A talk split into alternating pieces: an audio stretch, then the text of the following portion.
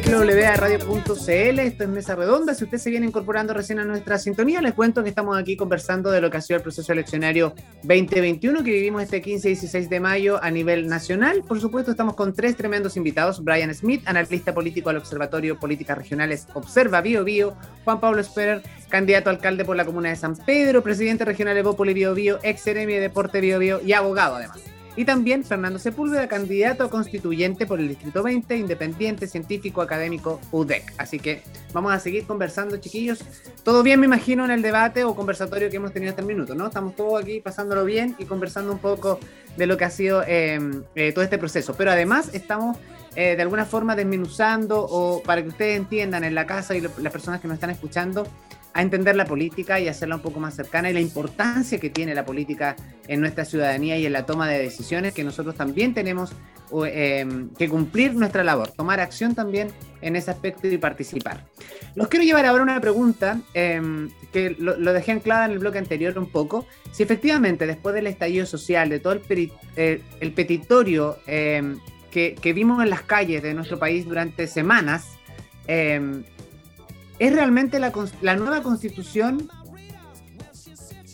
la medicina o la cura para eh, eh, esa gran cantidad de, peticiones de la ciudadanía? Brian. Mira, yo creo que eh, eso ya requiere un análisis, pero previo a las primeras sesiones de la Convención Constituyente porque en las primeras sesiones vamos a tener más o menos claro eh, cuál es su nivel de diálogo, de qué forma interactúan, qué personas van a dirigir, por ejemplo, quién va a ser el presidente o presidenta de la convención constituyente, eh, qué altura ética tiene esa persona también y cómo, insisto, modera los distintos temas.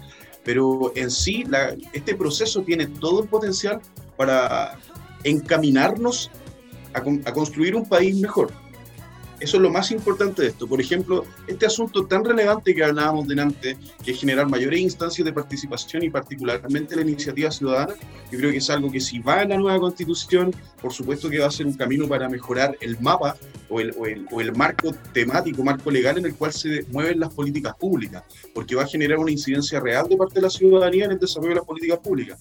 Comprendamos de que la constitución es un libro que tiene dos dimensiones súper fundamentales. Primero es un libro de derechos, es un libro de derechos es la, Carta Magna, es la ley máxima, es el marco donde se mueven las leyes, como también al mismo tiempo es una carta política eh, que encamina más o menos como es la carta de navegación del país. Ese es el gran espíritu que tiene la Constitución misma.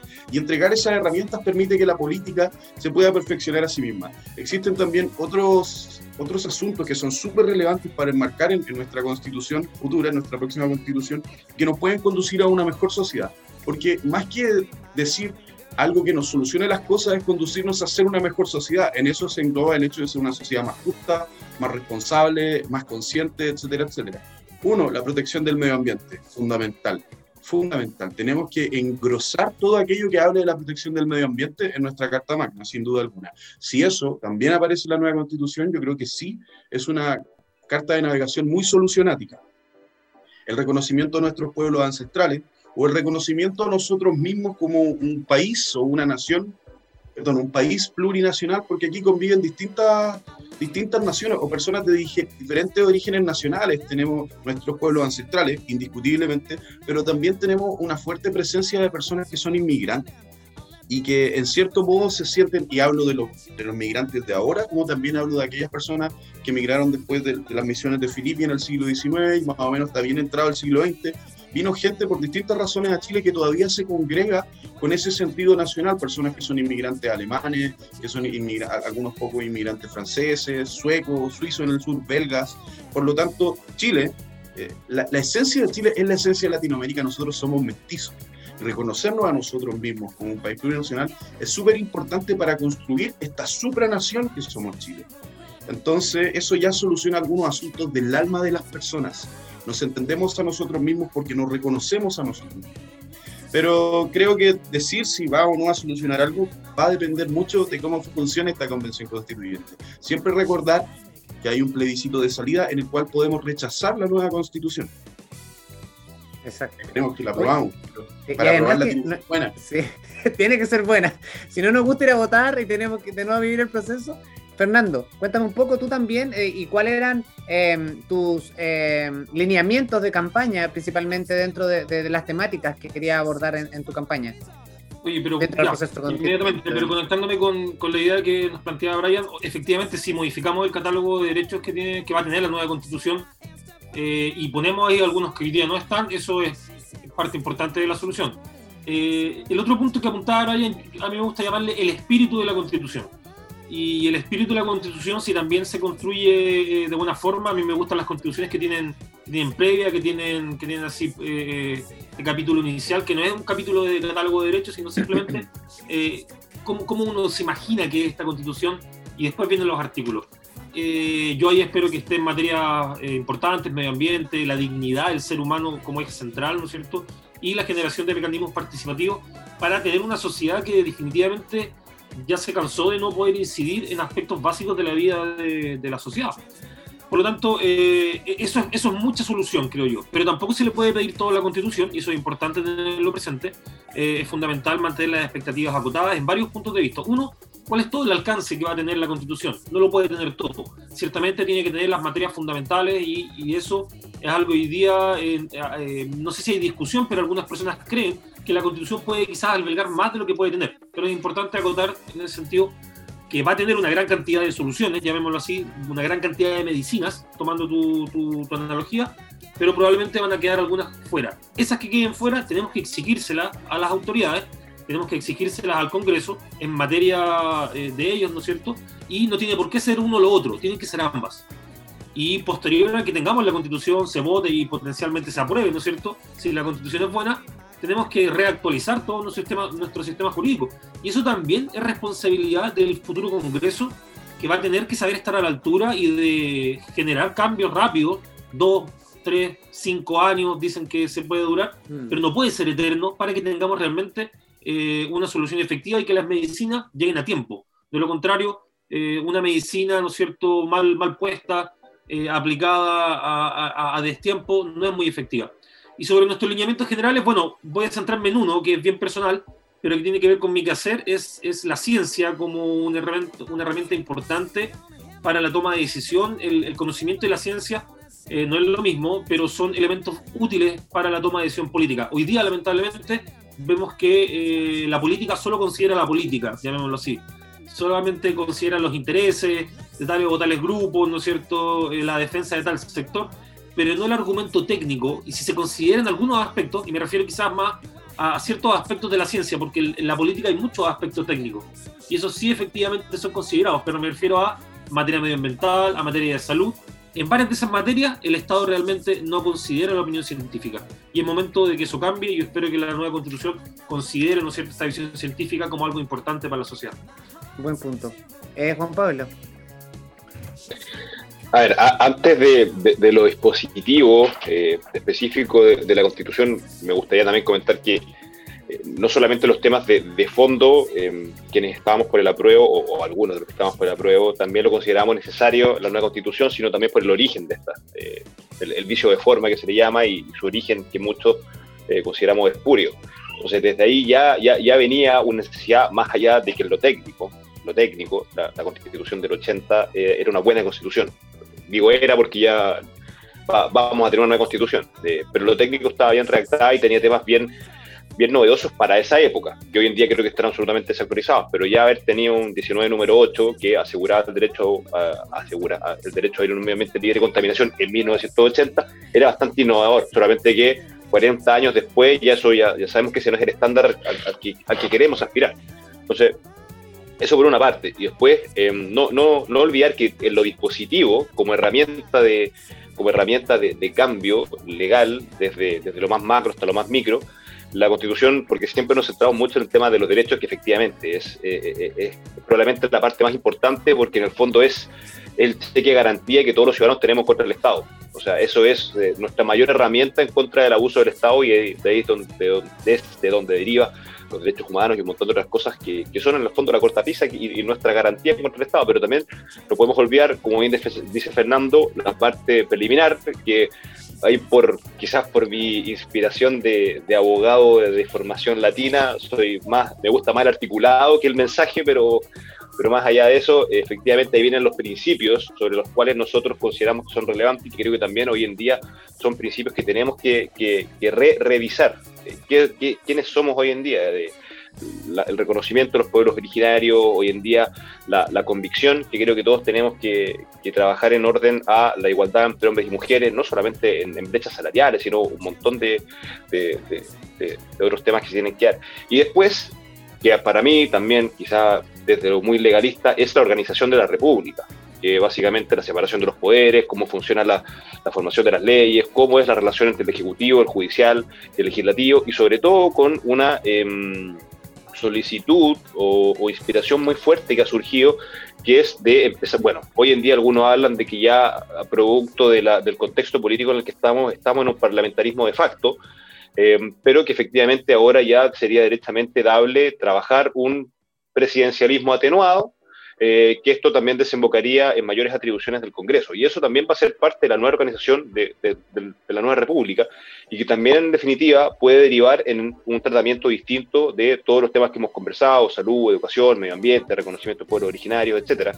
Porque después, efectivamente, como también dijo Fernando, esto deriva para abajo en, la adecuación del sistema jurídico y que al final deriva en, en políticas públicas. Pero ahí también es súper relevante no olvidar de que Insisto, esto es una herramienta que va derivando en otros cuerpos legales, una ley de cuerpo calificado, una ley interpretativa constitucional, una ley ordinaria, etcétera, y que al final, si no se lleva a cabo, por muy linda que suena, queda letra muerta. Por ejemplo, un, ejemplo muy breve para, finalizar, em, la ley 20.500, establece mecanismos de participación ciudadana súper relevantes y que si se ejecutaran, por obligación y mandato legal de parte de las autoridades, perfectamente hoy en día podríamos tener más instancias de participación ciudadana bastante empoderadas, lo que son los consejos de la sociedad civil. Pero eh, eh, hay instancias del gobierno, eh, de los municipios, de los gobiernos locales, que los consejos de la sociedad civil no, los pescan para nada y no hay nadie que esté efectivamente velando porque eso se cumpla. Entonces, hoy en día tenemos una ley que es un punto de inicio, pero que ni siquiera estamos alcanzando el desde. Entonces, al final eso también es muy importante, creo, eh, ir viendo esos mecanismos de cumplimiento, tanto de la Constitución, por supuesto, hasta eh, la, ley ordinaria que nos van a otorgar eh, una serie de, nuevos derechos, pero que también hasta el día de hoy no he visto y no creo que haya ver, porque creo que el levantamiento de información es muy amplio, no ha existido un solo movimiento que logre agrupar o sistematizar en, un, en un grupo toda, toda el, la gama de, solicitudes que se levantaron para estallido social. De todas maneras. Oye, estaba haciendo un análisis mientras lo escuchaba hablar, porque eh, si bien es cierto, em, hay mucha información, pero muchas veces la ciudadanía no se informa. Y la ignorancia es un gran mal para la sociedad cuando no nos informamos y no podemos tener opinión si no, no, no, no acudimos a la buena información. Y vuelvo al concepto de un poco de la educación en el fondo, ¿no? Pero ¿cómo sería plantear esa educación cívica, eh, Brian, no sé, desde el colegio, ponte tú, sin caer en eh, quizá eh, segregar a la sociedad o a, los niños en ciertos partidos políticos? O sea, ¿cómo sería una buena estrategia para entenderle qué es la política sin hacer este tema de, de, y direte o, dos bandos, de alguna forma, ¿no? Eh, estaba pensando en, cómo podríamos de alguna forma buscar y explicarle a un niño qué es la política y cómo él puede ir em, creciendo y haciendo su propia visión de la política. Mira, esa es una pregunta que me he hecho varias veces. Aquí voy a aprovechar de contar un proyecto en el que estaba trabajando con un grupo de amigas y amigos de distintos lugares de Chile, que es justamente crear una fundación para impartir educación cívica de forma telemática y no solamente en los colegios, porque la educación cívica no solamente la necesitan los niños y niñas, también la necesitan adultos y adultas, de mm. verdad, gente de todas las edades que no pudo acceder a una educación cívica. Y el, desarrollo de una malla curricular desde muy pequeño en adelante es una tarea súper compleja, por eso en el equipo de hecho hay gente que eh, se dedican a la pedagogía. Tienen que ver cómo abordar los temas con los niños y niñas, cómo enseñarles. Yo creo que lo fundamental es comenzar por aquellas cosas que son más livianas y que también ellos tienen en su espíritu humano o en su esencia como niño y niña, que son el trabajo en equipo. Lo primero que en cuanto a educación cívica se le puede enseñar a un niño o una niña es trabajar y convivir alegremente con sus compañeros y compañeras en el colegio. Así como también eh, asuntos esenciales como la educación sexual, obviamente con, con todas las limitancias que, que, tiene la mente de una persona de 5, 6, 7 años. Claro, con, contenido de acorta su edad, a medida que vaya creciendo. Exacto. El medio ambiente es fundamental, de hecho, es curiosamente los niños son ecologistas, nacen, nacen ecologistas. Nacen ecologistas. En, estas generaciones, sí. Mm. Cuando, aquí voy, a, va a ser un poco anecdotario, pero yo soy, me declaré a mí mismo ecologista cuando era muy niño, por mi madre, porque mi vieja era ingeniera en pesca y no le gustó el asunto que vio en el mar, y al mismo tiempo, por una cosa, yo veía el Capitán Planeta cuando era niño, y me encantaba, sé que tuvo un nivel de, de influencia en mi forma de ver el mundo súper fuerte súper fuerte. Yo nunca me expliqué por qué después lo sacaron. De hecho, me encantaría, me encantaría que el Capitán Planeta volviera. Y esa es una forma bien entretenida de enseñarle a, los niños también que es el medio ambiente. Por suerte, en estas generaciones ya nacen ecologistas, nacen en favor de los mm. derechos de los animales, del derecho de los bosques, no contaminar los ríos, los lagos, proteger nuestro entorno natural. Y en estas distintas líneas también tiene que haber una línea, eh, enseñar un poco qué es la ideología, pero ¿para qué vamos a meter a los cabros en un curso de teoría política durante 12 mm. años del colegio? Pero si vas a construir poco a poco la participación ciudadana, perdón, el trabajo en equipo, el participar responsablemente, el convivir sanamente, tanto con los demás seres humanos como también todo tu entorno natural y los seres biológicos que habitan el mismo planeta, llega un punto en la, enseñanza media en la que ya puedes empezar a ahondar en asuntos un poco más profundos sin necesariamente ser una, una forma de adoctrinamiento, porque tú puedes dividir, no sé, puedes enseñar teoría política marxista como también puedes enseñar teoría política liberal. Obviamente, insisto que de forma suave no, no les vaya a meter a un libro de Adam Smith o, el manifiesto comunista de Marx encima de los niños porque te van a mandar al carajo, o sea, no van a querer estudiar tanto. Y también es fome, es incómodo, tienen tantas otras cosas por aprender, pero de que, el hecho de que exista aquello, donde también se le pueden enseñar la estructura y los mecanismos del Estado, en el futuro sin duda alguna los va a transformar en ciudadanos y ciudadanas más responsables, más conscientes de todo aquello que nosotros hemos construido conjuntamente, porque el Estado lo hemos construido nosotros, la sociedad. Aquí voy a tocar un tema un poco teórico, pero me, gusta decirlo. El origen de la sociedad, desde las distintas teorías, tiene que ver con un principio fundamental que es la solidaridad.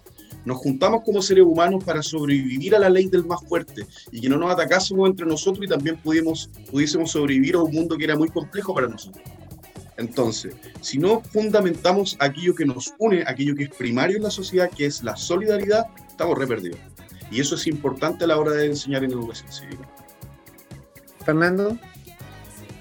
Yo le sumaría eh, el diálogo como una virtud eh, transversal a, todo el proceso de construcción social. El colegio, el liceo, chiquillo, no sé qué opinan ustedes, el patio pequeño que uno tiene a veces donde primero están las primeras interacciones. De hecho, por eso es tan importante la educación, porque ojo, cuando las personas se van a educar, eh, eh, es más que educación lo que reciben, reciben interacción social. Y eso eh, los colegios privilegiados lo saben súper bien, por eso existen, fuera de que son de un estándar de calidad bastante alto, ofrecen otras alternativas que buscaba, deseada por la sociedad. Yo quiero que eso en la práctica, aprovecho pasando el dato, mejore para todos, ¿no es cierto? Una educación más transversal, de mejor calidad, gratuita, de alta calidad me gusta decirle a mí. Pero en esa educación de alta calidad creo que es la capacidad de dialogar de construir, ¿no es cierto?, eh, eh, algo fundamental que tenemos que destacar. Vienen a mí ideas que, tienen, que están inspiradas por eh, Humberto Maturana, que, que, murió hace poco, y que quizá este es el momento en que más necesitamos a Maturana. Y el hombre se murió, por decirlo de alguna forma. Entonces quizá, bueno, utilicemos la, la, la muerte de Maturana para reflexionar sobre algo importante. Los seres humanos nos construimos en base a lo que conversamos en parte. la realidad se construye con el lenguaje y eso es verdad. El, lenguaje es súper importante acá y creo que es base para que después las personas puedan seguir relacionando eh, y construir una sociedad mejor. Pasa que de repente no hablamos nada, chicos. Y qué importante, y qué importante, Fernando, el respeto en los acuerdos y los consensos, porque finalmente es como que eso es el, punto de inflexión que muchas veces eh, termina en que terminemos peleándonos y no llegando a ningún acuerdo, porque no tenemos la capacidad de eso, de, de escucharnos también y de entender al otro su punto de vista. Nixon y transversal a todos los colores políticos. Y, con eso cierro en el fondo, porque en el fondo pasa de lado a lado, en el centro, en todos lados, en el fondo. Eh, es, diría incluso una práctica común en la política eh, la poca capacidad de diálogo que existe en ciertos, entre, en ciertos sectores. Eh, por supuesto, es lo que tenemos que trabajar y por eso lo, lo mencionaba aquí en esta parte de la conversación. Juan Pablo. A ver, por, mi parte, creo que sería súper em, poco honesto meterme mucho en temas de, lo que es la pedagogía. Em, en, orden, porque no, es mi tema. De hecho, ahora, les cuento recién, me, el otro día me inscribí en un magíster porque me gustaría hacer clase más adelante, pero todavía no, no cuento con las herramientas de verdad para poder comentar. Pero sí me gustaría comentar respecto a mi experiencia, porque algo que me, tiene muy contento dentro de, los chorrocientos mensajes que tengo por responder, he podido ver que me destacaron mucho que durante la campaña no le veía a nadie, siempre mantuve un diálogo cordial, eh, de fondo, eh, tratar de elevar un poco más el nivel, y eso me tiene bien contento, y también siento que justamente parte de, dos formaciones bien importantes de mi vida, y que ojo no tienen nada, en mi caso, en mi caso, no tienen nada que ver con, con donde estudié, porque la verdad yo no tuve educación cívica. Mi educación cívica fue mi familia. Yo vengo de una familia muy política en la que en la mesa se conversaba de política y que me incentivaban a hablar de política porque desde que ya logré adquirir cierto nivel de razonamiento me preguntaban, independiente que fuera más chico que el resto, oye, pero ¿qué opinas tú? ¿Qué te parece a ti? Y si yo daba una opinión me decían, ya, pero ¿por qué tú piensas eso? Eh, la cuestión no, no es porque sí, no. Y después, siempre, sí, fundamentalmente su respuesta exactamente, pero mi papá desde muy chico siempre me fomentó que de argumentar, argumentar, argumentar, al final le salió un poco el tiro al revés, porque hoy en día le, peleo todo, porque no estamos muy de acuerdo en, las visiones de la vida, y, pero dije, oye, esto lo, generaste tú. Y, después, eh, lo que sí también eh, rescato eh, para mí fue el tema del deporte, porque ahí efectivamente, cuando tú estás en un equipo, como bien dice Brian, tú convives con una con una cantidad de realidades distintas, con una, una cantidad de personalidades diferentes enormes. Y, tú en el fondo estás por un fin colectivo y tienes que aprender a ser capaz de conversar con todos.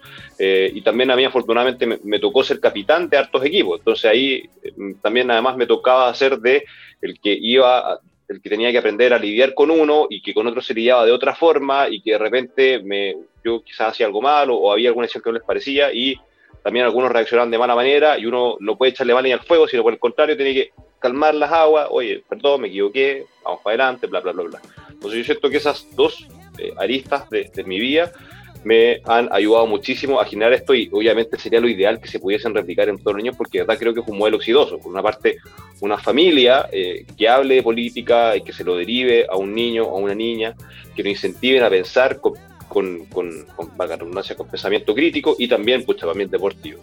Bueno, eh, por algo lo levanté con tanta fuerza de la campaña, yo de verdad creo que es una herramienta de desarrollo social y que te entrega un montón de, habilidades para la vida.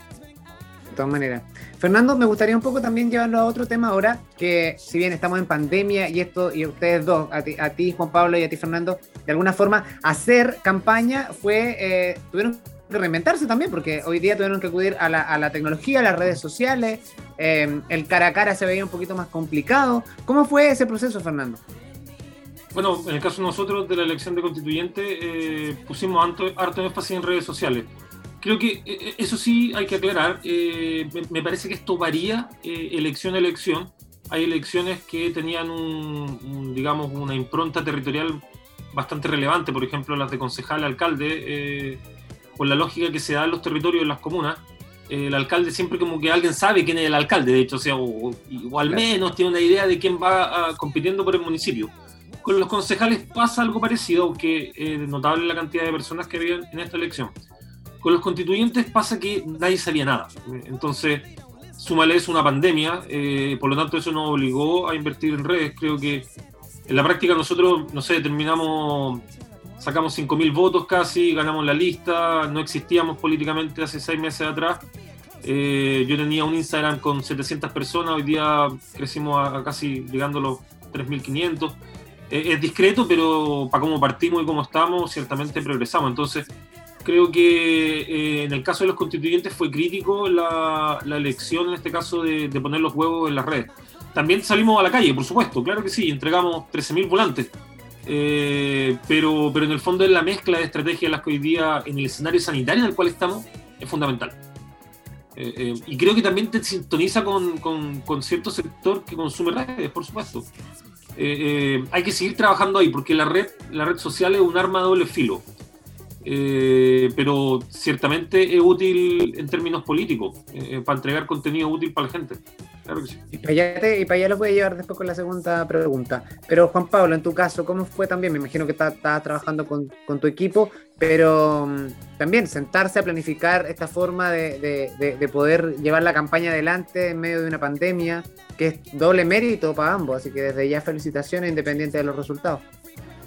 Sí, no, eh, fue, fue todo un desafío, la verdad. Em, nosotros sí hicimos eh, bastante terreno dentro de las posibilidades que teníamos. O sea, bueno, cuando tuvimos la prórroga por la situación sanitaria, ahí sí que no, no, no salimos.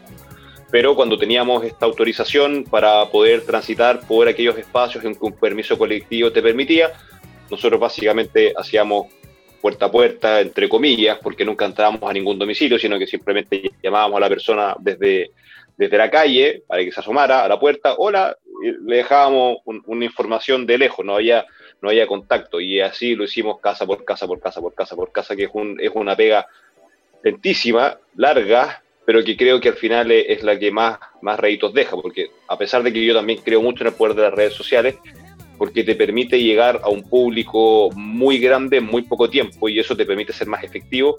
Em, no, todavía no, no, creo que sea, que, sea posible ganar eh, una campaña eh, solo con redes sociales. Creo que es una herramienta importantísima, pero em, como este, este, este, es condición necesaria, pero no suficiente. O sea, no puedes ganar sin redes sociales, pero no vas a ganar solo con redes sociales.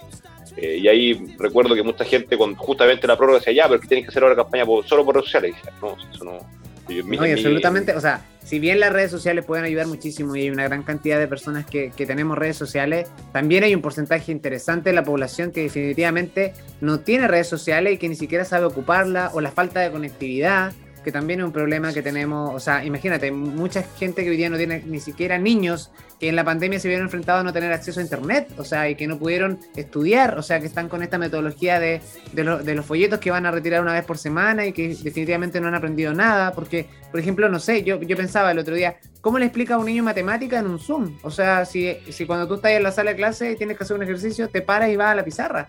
Entonces, ha sido muy complejo también ahí ese, ese proceso. Y lo otro, de la parte, también en la parte de educación, porque vi que em, estuve realizando las redes sociales. Fernando siempre me aparecía ahí en el historial y, particularmente me llamaba la atención el tipo de campaña que tú hiciste en redes sociales porque eh, precisamente te enfocaste en la educación, educar un poco de cómo era el proceso. Cuéntame un poco eso de la metodología y quién te apoyó también. Siempre, em, yo sé que cuando uno está de candidato o, o, tiene una misión, hay un equipo detrás también y que vale la pena mencionarlo. No, por supuesto. A, la pasada inicial agradecer al equipo de campaña, eh, harto ex estudiante del DUOC. Eh, y eso se agradece, los audiovisuales, eh, todos ahí de, la casa de estudio. Eh, Guille Jaime me ayudó también una agencia que se llama Archipélago, para soldados, ¿no es cierto? Lo que hicimos nosotros fue, siguiendo, mezclando conceptos, segmentamos un perfil al cual queríamos llegar y le fuimos explicando a través de, en algunos casos, memes, en otros casos, gráficas que buscamos que fueran atractivas visualmente, bonitas, por, simplificarlo en, una palabra, porque el contenido desde un punto de vista de una red social es sutil, que lo que ve la persona no lo ve, o sea, le gusta no le gusta, se queda, no le gusta, hay cinco segundos entre que la persona ve eh, la publicación y se queda viéndola y que, chao, pasáis. Para nosotros la calidad gráfica y, la belleza, llamémoslo así, del material fue algo importante y por eso tratamos de hacer un material que fuera del gusto de las personas, eh, tanto audiovisualmente como gráficamente. Y, ahí nos colgamos bastante de, algo que nos dimos cuenta que funcionó mucho, que es el meme. El meme como estrategia de, entregar contenido, duro contenido político. Eh, algunas veces se nos tildó incluso por, cómo utilizamos algunos conceptos de, un poco agresivos, pero, pero nada, era la, estrategia que teníamos, estábamos buscando visibilizar también ciertas ideas, destacar, y creo que lo conseguimos. Eh, por lo menos desde un punto de vista gráfico nos han, nos han aplaudido bastante la campaña eh, campañas que, de personas que fueron electas. Eh, y lamentamos en este caso que no nos alcanzaba, pero nos dejan tranquilo un montón de cosas. Esto que les estoy contando es algo de lo que a mí me deja tranquilo, que lo intentamos. Eh, el, equipo, el equipo anduvo bien en términos muy generales, generamos material bello. Que no haya alcanzado, bueno, es parte de la vida, la vida es así. Yo también fui deportista 15 años, jugué básquet al más alto nivel y eso te enseña en la derrota. Típica hay un poco como todo deportista, no sé cómo. como todos los, deportistas son un poco picotas a veces y somos un poco picotas, pero se, nos pasa rápido. Hay mucha dignidad en la derrota cuando estás enfrentado a la, a, la, competencia constantemente.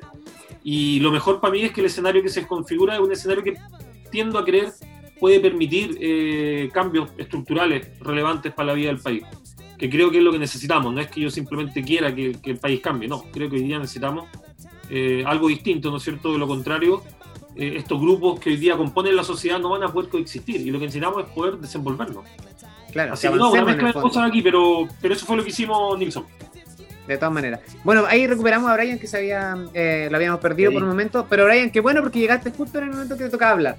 Eh, precisamente estábamos analizando un poco esto de, las campañas en pandemia que fueron, eh, tuvieron que viralizarse a través de redes sociales. Entonces, quiero también que hagamos un poco el análisis. ¿Cómo lo viste tú en redes sociales? ¿Cómo cada candidato se la fue ingeniando de alguna forma para llamar la atención del público por esa vía? No, sin duda alguna. Vi varios candidatos y candidatas, les seguí la campaña. De hecho, a los dos que están presentes les seguí bien la campaña. Y eh, súper buena, interesante. en el caso de ambos, sobre todo de hecho en el caso Juan Pablo, eh, se condijo, pero igual hicieron harta calle, Juan Pablo hizo harta calle. Entonces, me gustaría abordarlo más desde acá, desde el distrito 21, que sería la provincia de Arauco y Biobío y la ciudad de Lota, por el hecho de que pasamos gran parte de, este proceso en cuarentena, incluso un poco más que las comunas de San Pedro o en general las comunas del Distrito 20.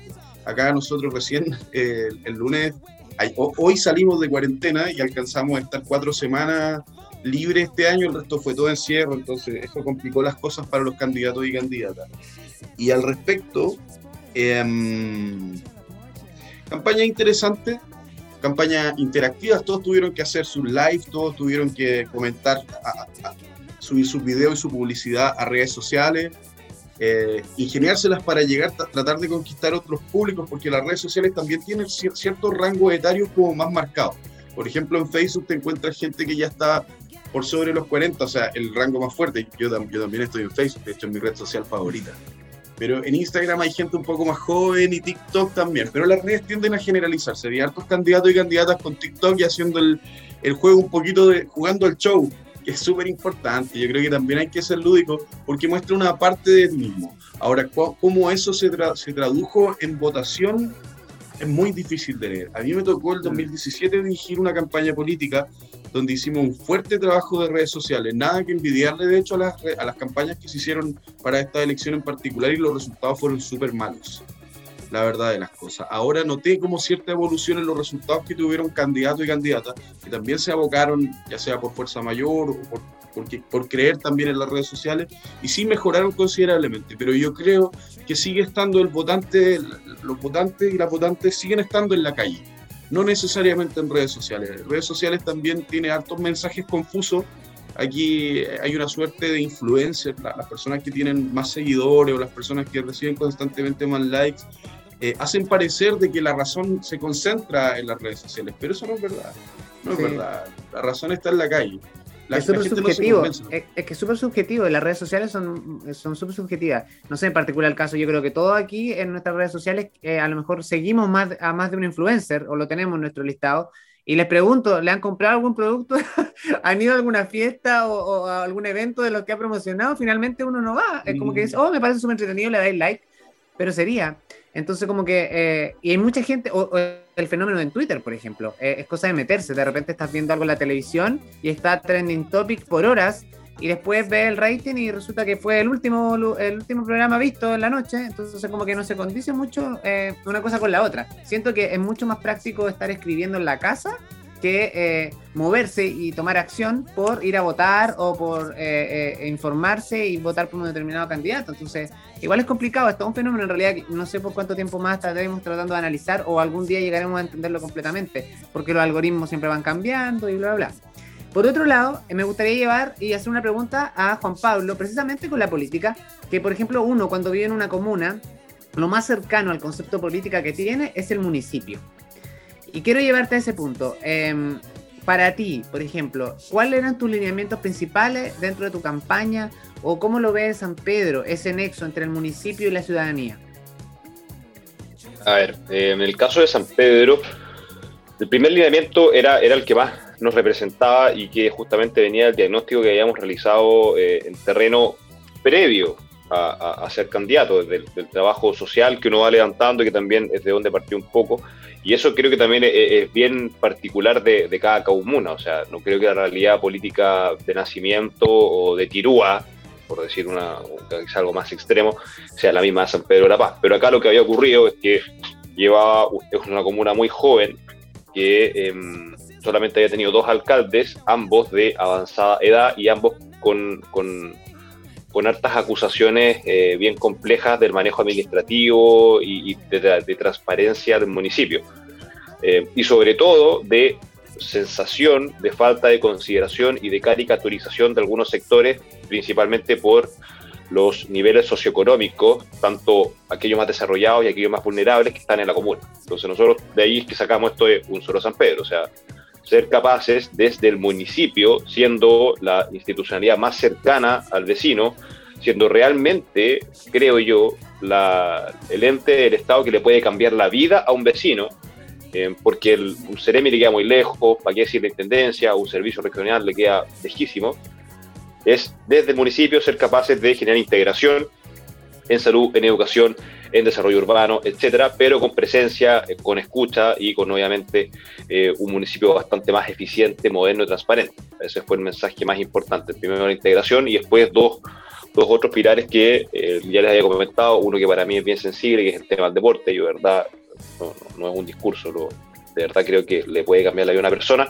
Y en tercer lugar, un eje que, que para San Pedro de la Paz, no es por mirar en menos otras comunas, pero creo que San Pedro y Hualpén deben ser las comunas con, con una mayor relevancia medioambiental, sobre todo para la provincia de Concepción, quizás para, para la región acá tenemos una cuenca hidrográfica bien relevante, no solamente con tres lagunas, con unas napas increíbles, con el río, con, borde, con, 14 kilómetros de borde costero, y que creo que nunca se haya trabajado de manera muy seria. O sea, acá tenemos un problema bien grave con el tema de los microbasurales y con una empresa que se le paga una millonada de plata al mes y que estamos llenos de microbasurales.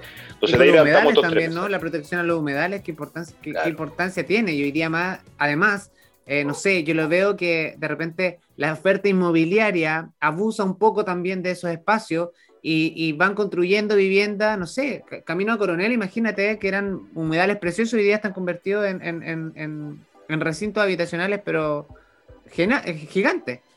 y no solamente, no solamente la inmobiliaria, si de repente era el mismo municipio el que mm. no tenía ninguna autorización ambiental, porque hoy en día espero, no, no sé cómo lo irá a hacer Javier, pero hoy en día el proyecto más avanzado de construcción del edificio consistorial es sobre el humedal Los Patros. Dicen que es en una zona que no, que no hoy día no tiene agua, pero aparentemente no manejan que los humedales son zonas inundables que bajan y decrecen de acuerdo a algunos momentos del año. Entonces, era para mí había sido un compromiso yo desechar ese proyecto absolutamente. O sea, si vamos a hacer una comuna parque, no podemos construir el municipio en una humedad, por ejemplo. Pero eso habían sido principalmente los mensajes que siempre lo recogimos bien ciudadanamente, por así decirlo. De hecho, ahí tengo una anécdota que, siempre comentaba, eh, para terminar rápidamente, que en un momento conversando con apoyos, eh, alguien me dijo, oye, pucha, oye, me gusta tu programa, ¿quién fue el, profesional que te lo, te redactó? ninguno, aquí no hay ninguna lumbrera. Todas esas iniciativas que tú ves en ese papelito, en algún momento me las dijo un vecino. Todas, todas, todas, todas, todas. todas. Entonces, en el fondo fue mucho escuchar y en el fondo, claro, tampoco se trataba de una lista de supermercado, de decir, oye, les vamos a entregar todo, sino por el contrario, había una solicitud de un vecino y nosotros también eh, cotejábamos es que era plausible, responsable y posible realizarla, y si era así, nos convencía, la ingresábamos, y así fue como creamos todo, todo este concepto y todas las propuestas que le levantamos. Buen, buen punto lo que menciona eso. Además que no todo lo que, lo, que la gente pida se puede muchas veces. Hay, un proceso. Entonces eso la gente también tiene que entenderlo. Em, Fernando, para ir cerrando un poco, eh, ¿cómo ves la labor del municipio también y la visión, esta cercanía entre la ciudadanía y, esta entidad? Fundamental. En, una palabra, fundamental. La verdad es que los municipios... Eh, cuando los municipios funcionan bien, yo, yo creo que las personas encuentran realmente un espacio para poder participar. Lo que pasa es que los municipios muchas veces siguen la lógica centralista, incluso de administradores, eh, pero no realmente de vinculadores con la sociedad. Y sin embargo, no sé qué les puedo decir, yo, bueno, yo voto en Talcahuano, pero aquí en Concepción participo de parte de algún de programas municipales que los encuentro bastante buenos, no sé, el programa Cultivo Orgánico, tengo mi compostera orgánica y una serie de iniciativas que me parece que te, te hacen sentirte parte de. Eh, y ojalá existieran más. Eh, me parece que en el camino comunal, ¿no es cierto?, las personas reconocen la trayectoria de algunos grupos políticos. Yo quiero destacar eh, el triunfo en 47, perdón, 47 concejalías que obtuvo el Partido Ecologista Verde a nivel país, particularmente dos en San Pedro de la Paz, eh, dos en Concepción, una en Talcahuano y una en Chihuayante. Pero a nivel país 47, lo cual habla de que las personas en su territorio mismo están poniendo atención en personas preocupadas por el medio ambiente, eh, porque probablemente son de los pocos que, tomando palabras de, Juan Pablo, bueno, salen a defender el, el de los cuatro. No son los únicos, no son los únicos, pero son de los pocos que han eh, estado ahí, ¿no es cierto?, desde hace mucho tiempo presentando iniciativas que protejan cuerpos de agua, ¿no es cierto?, y que hagan un mejor uso del territorio. Eso lo notan las personas y yo destaco esa importancia de, en general, o sea, no porque sean ecologistas, pero sí en este caso porque dentro del pacto que yo iba, eh, de, la relevancia que tiene elegir una persona que va a defender lo que tú quieres. Y en los municipios es cuando más se nota, probablemente. De todas maneras. Eh, Brian, para ir cerrando, tu visión o tus palabras al cierre en relación a la labor del municipio. No te escucho. No te escuchamos. Estás... Perdón, estaba con el micrófono muteado. Eh, bastante simple. coincido plenamente con lo que dice Juan Pablo, con lo que dice Fernando también, porque la municipalidad es la institución primaria del Estado que está ahí de frente a la ciudadanía. Así que es importante, yo creo que siempre hay que exigirle más a nuestro alcalde, a nuestra alcaldesa, que tengan visión de futuro. Tienen que hacerse preguntas tan esenciales como, por ejemplo, ¿qué va a ser de la ciudad en los próximos 20, 30, 50 años? Esa es una pregunta que creo que muchas veces no se hace. Uno de, los grandes, de las grandes críticas que le hago a la política, particularmente a la política musical, musical municipal, es que los alcaldes y alcaldesas están pensando solamente en cuatro años y tienen que pensar más a futuro porque ellos están dejando un legado. Son el, ciudadano que recibe el poder de la ciudadanía, de la comuna, para poder encaminar eh, la ciudad y deben hacerlo de buena forma. Creo que en eso a veces se caen no en toda la región, porque hay iniciativas como las que escribía Fernando, hay iniciativas como las que recogía Juan Pablo de parte de los vecinos y que estoy seguro que lo hubiese aplicado y que van bastante bien. De hecho, a mí me gusta mucho el ejemplo de lo que sucedió en la comuna de Santa Juana, donde allá tenían un, centro de reciclaje donde trabajaban con vecinos y lograron reducir en un tercio más o menos la cantidad de basura que generaba la misma comuna. Es, mm. Esos son tipos de políticas municipales trascendentales sin duda alguna. Y espero que quienes ganaron en esta pasada puedan también tomar en consideración y en altísima consideración iniciativas con visión de futuro. Y estamos cerrando, ¿cierto? Sí, nos vamos ya. Quiero aprovechar de felicitar abiertamente, sin ningún problema, tanto a Fernando como a Juan Pablo. Son dos buenos políticos que conozco muy bien y indistintamente los resultados, la valentía que ellos tuvieron para enfrentar este desafío en tiempos donde la política es tan compleja, habla nuevamente bien de ambos. Así que mi agradecimiento y mis eternas felicitaciones para ambos. Gracias. Oye, yo por mi parte em, agradecerles tanto a ti, Brian, eh, por tomarte este tiempo con nosotros y, y, ser parte del primer programa de Mesa Redonda de esta temporada. Juan Pablo Esper, un gusto conocerte y además compartir contigo esta grata conversación. Y lo mismo con Fernando Sepúlveda, que nos acompañaron hoy día. Eh, me siento muy eh, grato con ustedes compartiendo estos puntos de vista. Estuvo bastante interesante esta mesa redonda y que, y que gusto además que hayan sido parte del primer capítulo. Así que muchísimas gracias a nombre de la Radio, por supuesto, y a nombre mío, eh, agradecerle la disposición y la buena charla y el respeto y el consenso también en esta conversación. Así que muchísimas gracias. No sé si quieren decir algo para cerrar finalmente. Fernando, te cedo la palabra. Sentimiento mutuo, Nilsson, eh, creo que también genera un espacio bueno para la conversación y hoy día lo que necesitamos es, aparte de contrastar ideas, que siempre viene bien, es en el fondo encontrar puntos de acuerdo fundamental para que el sistema ande y donde no haya acuerdo, tener mecanismos para que podamos decidir. Y de eso no hablamos mucho hoy día, hablamos más de los acuerdos, pero van a haber, van a haber instancias en las que los acuerdos podrían no darse y es bueno conversar de cómo vamos a decir esas instancias. Así que yo espero que el órgano constituyente que se está armando eh, tenga esa, esa misión, ¿no es cierto? cómo enfrentarse cuando no lleguemos a acuerdo en una instancia que es tan dialogante. Fuera de eso, un gusto compartir con Juan Pablo, eh, con Brian, eh, contigo mismo, Nelson, que estén muy bien. Gracias, Fernando. Juan Pablo. No, por mi parte, agradecer Nilson, Fernando, Brian, muy buena la conversación, la invitación disponible cuando quieran y también coinciden en, el sentido de que eh, es necesaria la, renovación, eh, no, no, por un tema vacío, sino porque de verdad para nosotros, lo, mencionamos hartas veces, pero porque es algo en lo que creemos, que de verdad hay una generación que es bien relevante y, que ahí yo no, distingo colores políticos, eh, yo converso con y tengo amigos en, todos lados del espectro, que, es generacional y que es una generación que nació y creció en democracia y, que más allá del sector político en el que se encuentra tiene una forma distinta de llevar adelante, de expresarse, de, trabajar, de, llegar a acuerdos. Y creo que es muy importante que esta generación se vaya ganando los espacios. Era en parte, era en parte, parte de nuestra propuesta. Eh, y también creo que eso se, da un poco en este panel. Así que muchas gracias por la invitación, disponible y eh, dispuesto cuando quieran. Muchas gracias, Juan Pablo. Eh, Brian.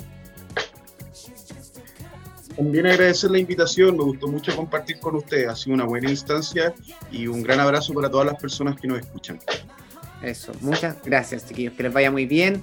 Eh, nos reencontraremos ahí en un próximo capítulo de, Mesa Redonda. Por mi parte, nos vamos a, una pausa, a una pausa musical y a la vuelta eh, seguimos con más aquí en www.radio.cl. No se vayan.